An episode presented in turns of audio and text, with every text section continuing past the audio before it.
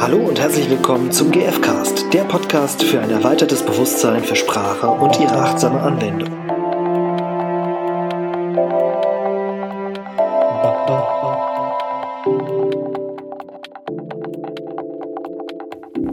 Hallo. Hallo, herzlich willkommen zum GFcast. Ja. Wie immer haben wir ähm, Ein spannendes Thema. ein spannendes Thema und wie immer sagen wir, wer da ist, nämlich die Irina ist da. Und der Stefan. Genau. und äh, wir haben heute ein Thema aus der großen, weiten Welt der Kommunikation und der Bedürfnisse, das uns zurückführt an, an, äh, an den Ursprung. Wurzeln, ja, ja. genau, an den Ursprung, Mhm. an die Ja. Wurzeln. Und ähm, äh, vielleicht magst du damit kurz anfangen, Ja. Das Thema ist Zugehörigkeit und ich merke auch, wie, ja, wie ruhig und so bedacht ich werde, weil ich, mm, ja, mich mit, mit dem Thema noch nicht so viel auseinandergesetzt habe. Und das ist jetzt auch ein Schnellschuss gerade. Wir schauen mal, wo es hinführt. Und gleichzeitig war es mir so wichtig, weil ich gestern ein Buch zu Ende gelesen habe, und zwar wieder mal von André Stern, den habe ich jetzt schon öfters mal erwähnt, äh, weil ich total begeistert von ihm bin. Nochmal kurz zum Kontext. Er ist derjenige, der äh, aufgezogen wurde ohne Schule, richtig? Richtig, genau. Und das ist in Frankreich möglich, wo er in Paris geboren wurde. Und also das Buch heißt Spielen, um zu fühlen, zu lernen und zu leben. Und das habe ich gestern zu Ende gelesen und eins der Themen, die mich sehr berührt haben, war das Thema Zugehöri äh, Zugehörigkeit. Und er hat das so ähm, Im Moment, äh, also das ist praktisch ein, ein Buch über Erziehung oder über Kindheit oder Mhm. worum geht's da grob? Mm, äh, Es geht darum, wie wichtig, also er sagt, dass wir äh, ähm, ja, uns entscheiden dürfen, le- Spielen ernst zu nehmen. Er findet, dass wir Spielen viel zu wenig ernst nehmen, weil es tatsächlich sehr ernst ist. Es ist nichts Lapidares, sondern ähm, das Kind, also ist ein, ähm, wie soll ich das sagen?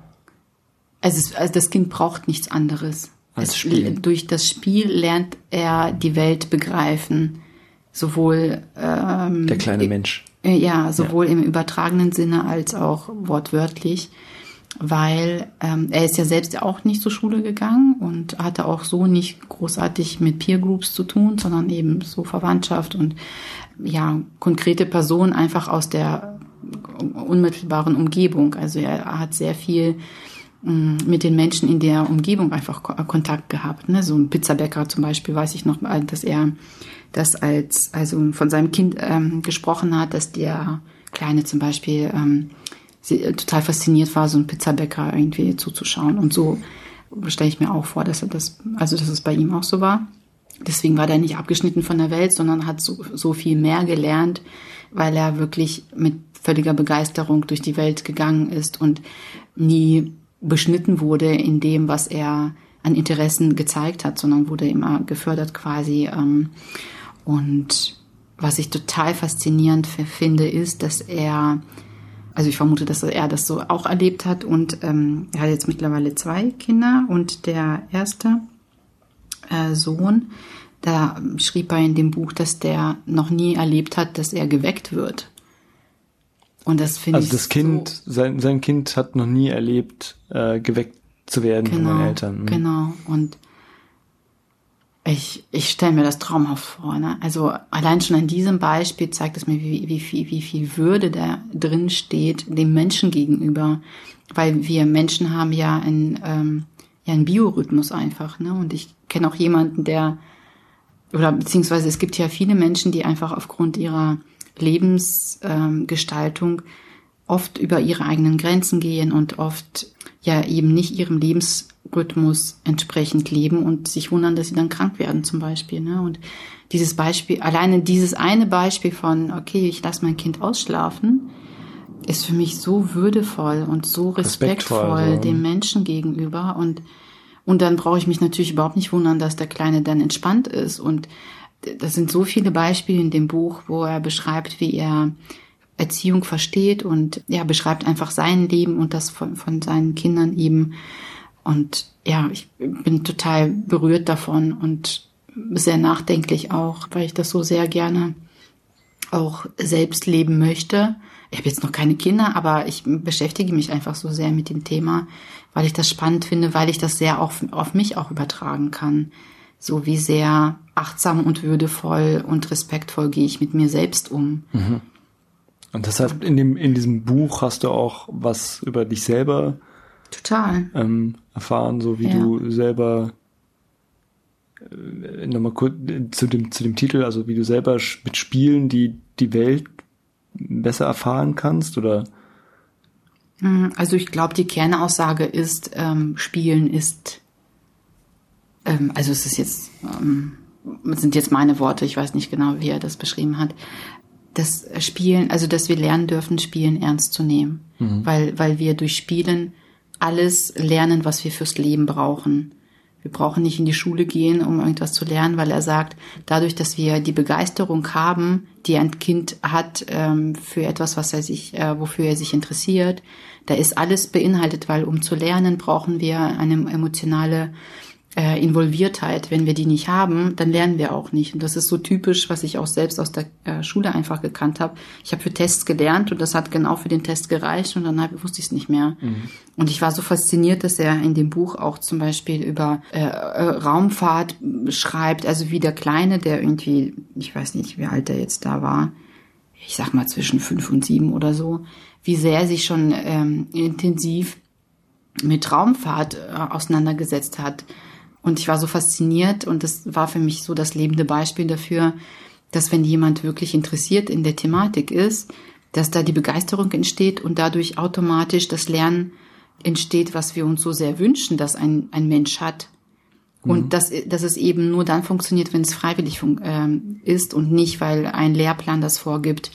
Wäre so. eine intrinsische Motivation. Ja. Klassisch. Genau wenn, also wie eine intrinsische Motivation entsteht. Ja, mhm. ja. Durch, und durch die, die spielerische Auseinandersetzung mit dem, was die Welt zu bieten hat. So. Ja.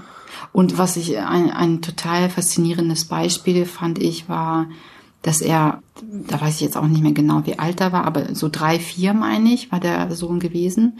Und die sind in ein, ähm, ja, Supermarkt oder was weiß ich gegangen und wollten ein originalgetreues, ähm, ähm, wie ne, sag mal so, so ein Sammlerauto, mhm. äh, sag mal so, ne, glaube ich. Ja. Also, ähm, so also die ja auch recht teuer sind. Mhm. Und, und dann sagte die Verkäuferin irgendwie so von wegen, ja, das wird's doch kaputt, also wird der, der Sohn doch kaputt machen oder so.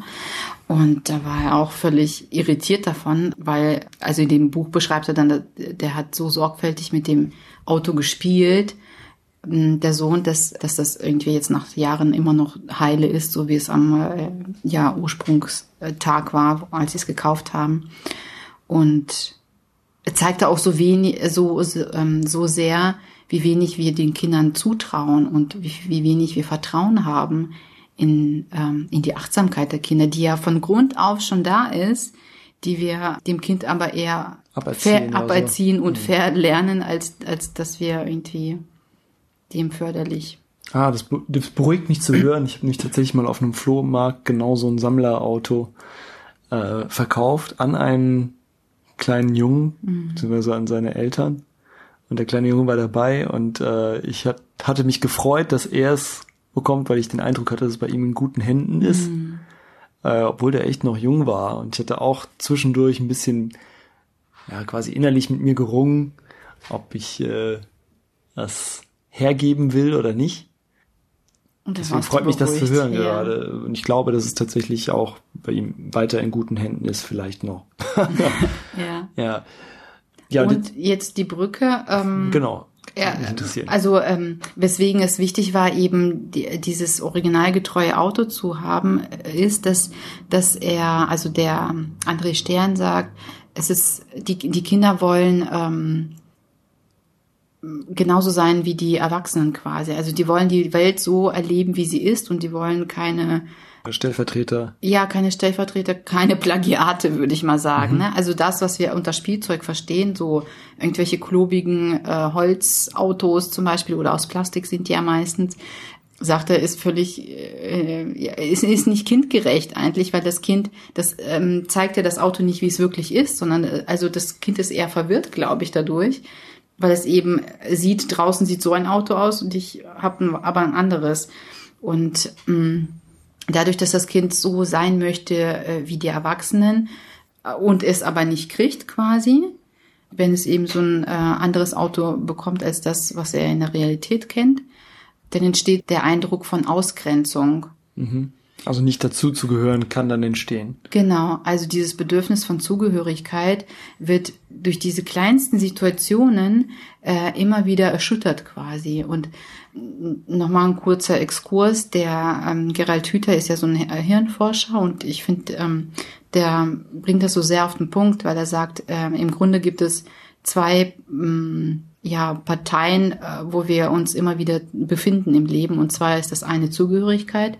Wir wollen äh, zu, ja eben zugehören. Und auf der anderen Seite wollen wir Autonomie leben. Und wir sind immer wieder im Zwiespalt dazwischen, ne? weil wir beides leben wollen und oftmals ist es ähm, schwierig, das quasi ähm, zu verbinden.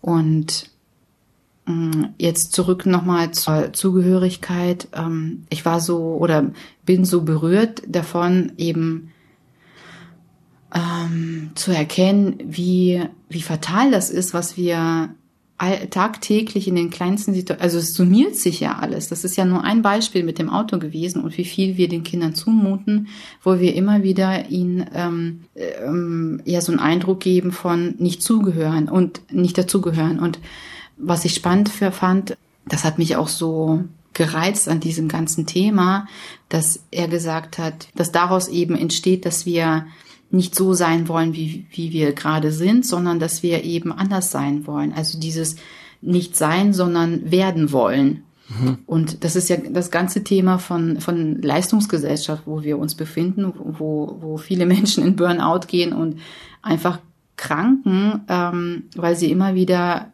ähm, ja den Eindruck hatten, sie müssen anders sein, als sie sind.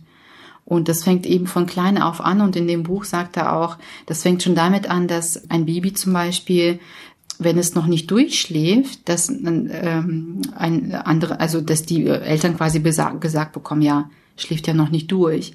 Und dass das schon als, ich sag mal in Anführungsstrichen, Fehler gesehen wird und äh, die Eltern dann den Eindruck haben, die müssen, äh, ähm, es ist etwas falsch, es muss etwas anders laufen und dadurch das Kind schon vom, vom Säuglingsalter an quasi mitbekommt, ähm, ja, dass es nicht richtig ist, wie es gerade ist.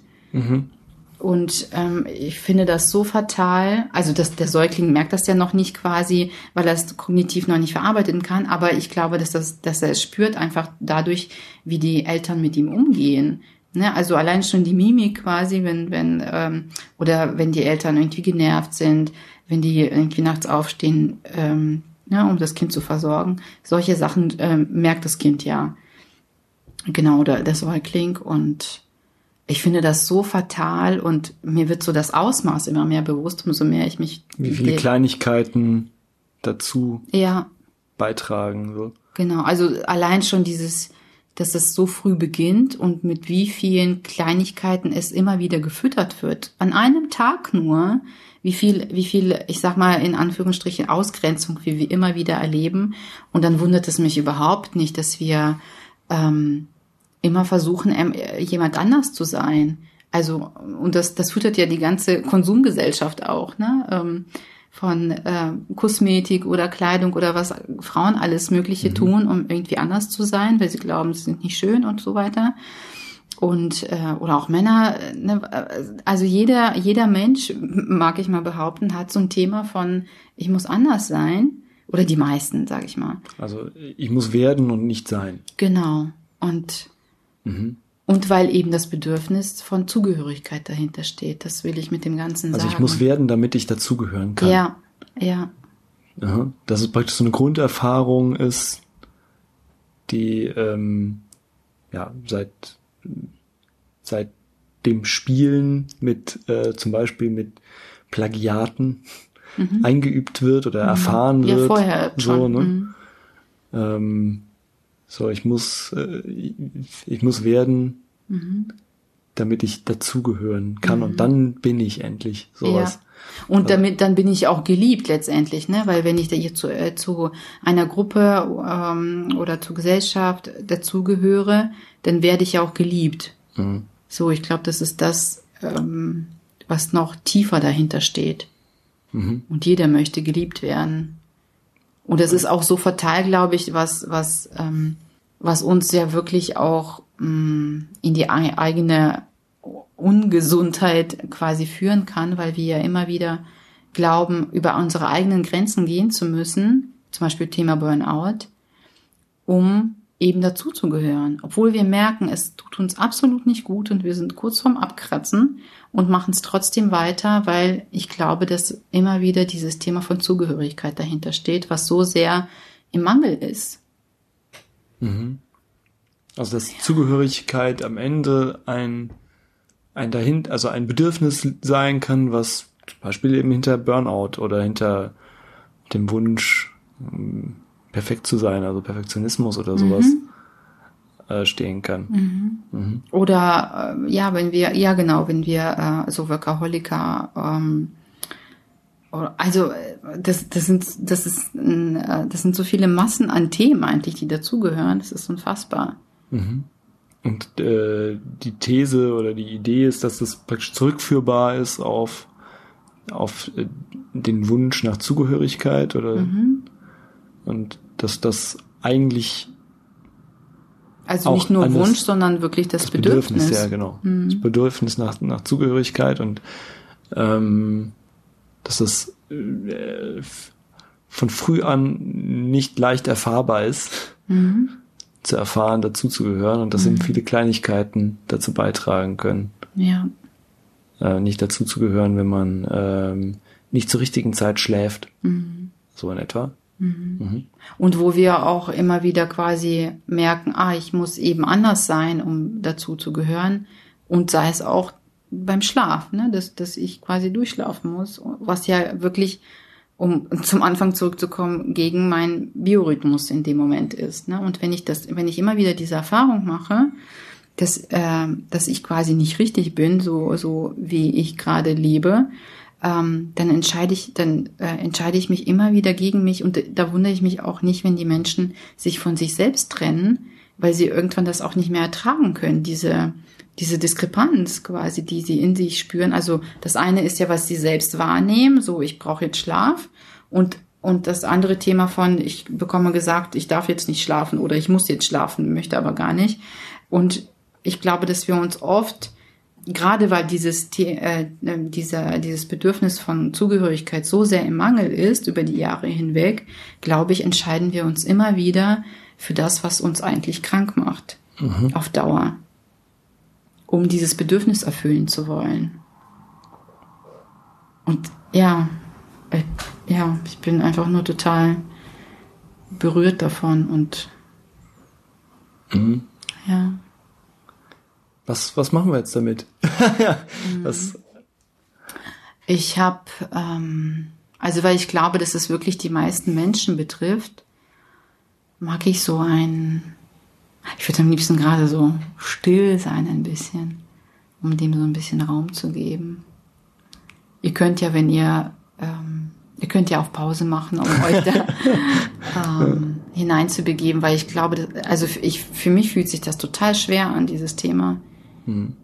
Also um, um sich wo hineinzubegeben? In diese Erkenntnis, äh ja, einfach nur zu, zu spüren, was macht es mit mir, das, was ich gerade gehört habe wo, wo, weil ich glaube, dass jeder da Berührungspunkte in seinem Leben findet und vielleicht mag der eine oder andere jetzt auch betrauern und wirklich weinen, weil er erkennt, wie heftig der sich selbst verleugnet hat und seine Bedürfnisse und äh, nicht auf seine Gefühle gehört hat oder sie nicht wahrgenommen hat oder sie tatsächlich abgespalten hat, um diesen Schmerz nicht immer wieder zu fühlen. Gibt es ja alles auf der Welt.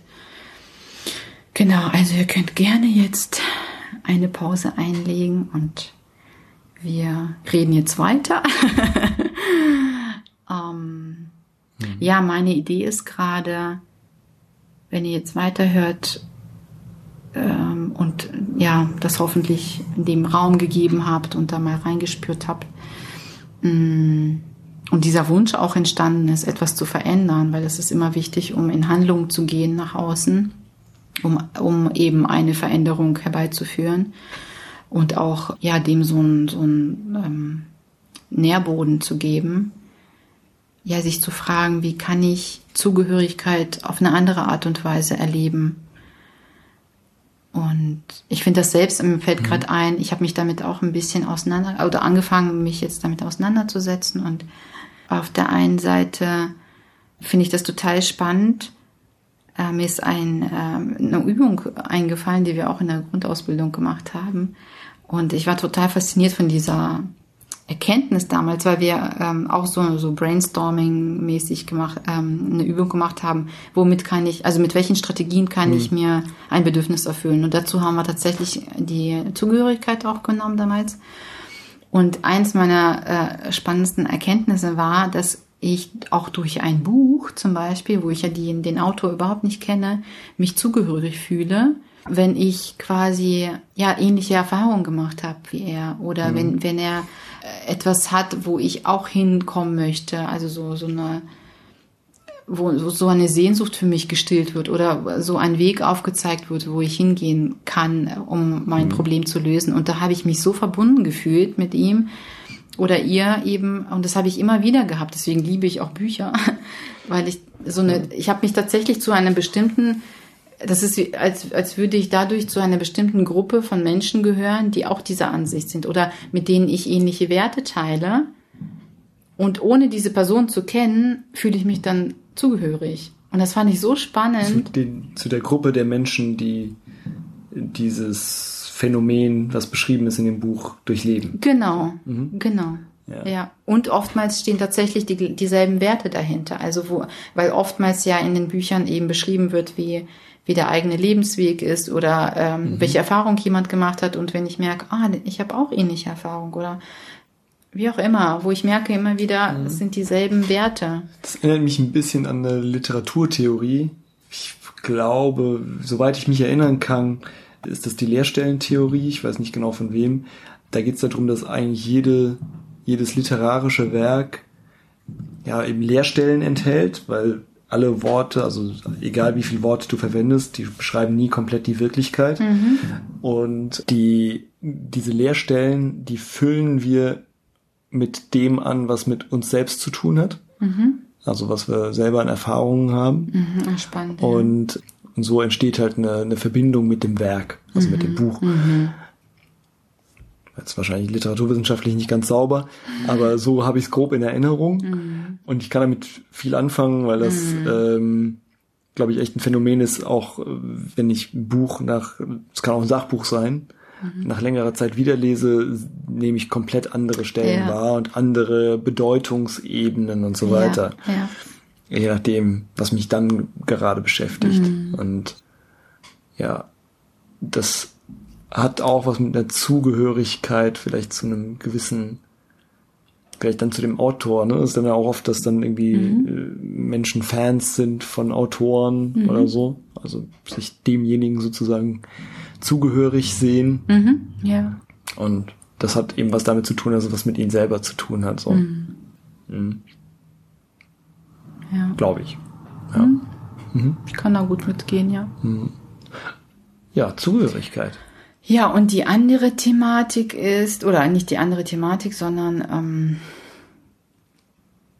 die andere Ausrichtung, die ich gerne mit auf den Weg geben möchte, weil das so eine meiner eigenen Erkenntnisse war, weil ja, weil ich eine kurze Liste auch zum Beispiel, es könnte auch eine Aufgabe für euch sein, wenn ihr Lust habt, eine Liste aufzuführen oder ja Punkte aufzuführen, wo ihr mh, hm, eben Ausgrenzung erfahren habt, also wo ihr glaubtet nicht oder ja, wo das ähm, Bedürfnis von Zugehörigkeit eben äh, unerfüllt war und darüber klar zu werden, wo sind die Punkte, ähm, die ihr verändern möchtet, weil ihr, weil, also ich habe die ähm, Punkte aufgeschrieben, dann habe ich gemerkt, dass es auch oft darum ging, eben Liebe zu erfahren. Also, dass ich mich selbst angepasst habe, um eben geliebt zu werden. Und dass ich dann erkannt habe, ja, das ist ja keine echte Liebe, weil ich ja nicht ich selbst war in dem Moment.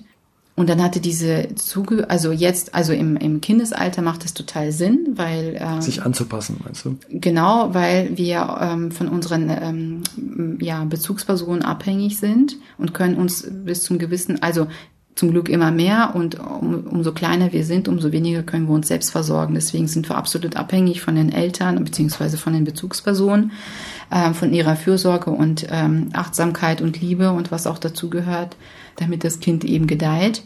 Und deswegen ist diese Strategie, sich anzupassen, oftmals sehr, sehr nützlich und, und dienlich und lebensdienlich tatsächlich, um zu überleben. Und gleichzeitig ist es wichtig, finde ich, oder äh, ich habe die Erfahrung gemacht, umso älter ich werde, umso mehr trage ich die eigene Verantwortung für mich, eben anders für mich zu sorgen, damit also quasi geeignetere Strategien zu finden, um mir ein Bedürfnis zu erfüllen. Das ist jetzt nicht nur auf die Zugehörigkeit äh, bezogen, sondern generell, wenn ich merke, da ist ein, eine Strategie, die irgendwie ungünstig ist, weil ich dadurch andere Bedürfnisse nicht erfülle, dass ich dann die Verantwortung trage, eben Strategien zu finden, wo ich beides haben kann dass ich mir selbst treu bin und gleichzeitig quasi mir das Bedürfnis erfülle.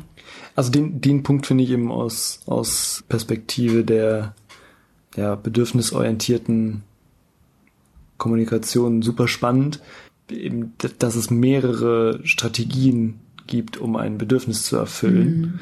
Und ähm, das, da musste ich eben auch dran denken, als du das vorhin jetzt beschrieben hast, dass es dass eben eine Strategie ist, sich anzupassen mhm. in irgendeiner Form und vielleicht gibt es eben auch andere Strategien, um sich dieses Bedürfnis als Beispiel Zugehörigkeit mhm. zu erfüllen und was mhm. es eben sein kann. Also eben Buch lesen, aber vielleicht ist es eben noch was anderes. Genau. Ja. Und da ist es auch schön ähm, und und ich finde das so auch befreiend, quasi zu sich zu vergegenwärtigen, wie viele Möglichkeiten ich habe. Ich muss mich nicht auf eine Strategie beschränken, weil das engt ja auch total ein und macht oder und ich glaube tatsächlich dann, dass ich abhängig bin. So und das heißt, umso mehr ich mir bewusst werde, wie viele Möglichkeiten ich eigentlich habe und da finde ich das also ähm, um den Satz mal zu Ende zu sprechen, werde ich auch frei und und ähm, kann auf anderen äh, Strategien zugreifen, wo ich eben glücklich werden kann. Mhm und dafür darf ich mich entscheiden. So, sonst verändert sich einfach nichts. Und nochmal zum Thema Liebe zurück. Wenn ich merke, ich habe mich immer wieder angepasst und ja, war bis zum gewissen Grad irgendwie schön, so und äh, gleichzeitig, ich glaube, dass das mit umso mehr Bewusstheit ich entwickle, umso mehr, umso schmerzlicher wird es, quasi zu erfahren, naja, ich werde nur geliebt, weil ich große Möpse habe oder so zum Beispiel. Weißt du? Ich habe gerade kein anderes Beispiel gehabt. ja, gibt es ja. Wie viele Frauen lassen sich irgendwie operieren von oben bis unten? So. Äh, oder was auch immer. So. Ähm, und ich glaube, umso mehr ich das zulasse, mir das bewusst zu werden, umso schmerzlicher wird es, weil ich dann ja dadurch so ein Licht quasi auf die unerfüllten Bedürfnisse lenke. Und das tut weh. Mhm. So. Und wenn ich dann ehrlich genug mir selbst bin, ähm, selbst gegenüber bin und mich dann noch entscheide, ja, ich möchte das verändern, ähm, dann komme ich eben in die Eigenverantwortung und ähm, dann kommen wahrscheinlich auch Trennungen zustande. Das, das ähm, gehört manchmal auch dazu, dass quasi mhm. Konsequenzen folgen, die das auch schmerzhaft halt sind. Nicht mehr, nicht mehr passt. passt ja. ja oder dass Freundeskreise sich verändern und so weiter. Und ich glaube, dass der Gewinn viel, viel größer ist.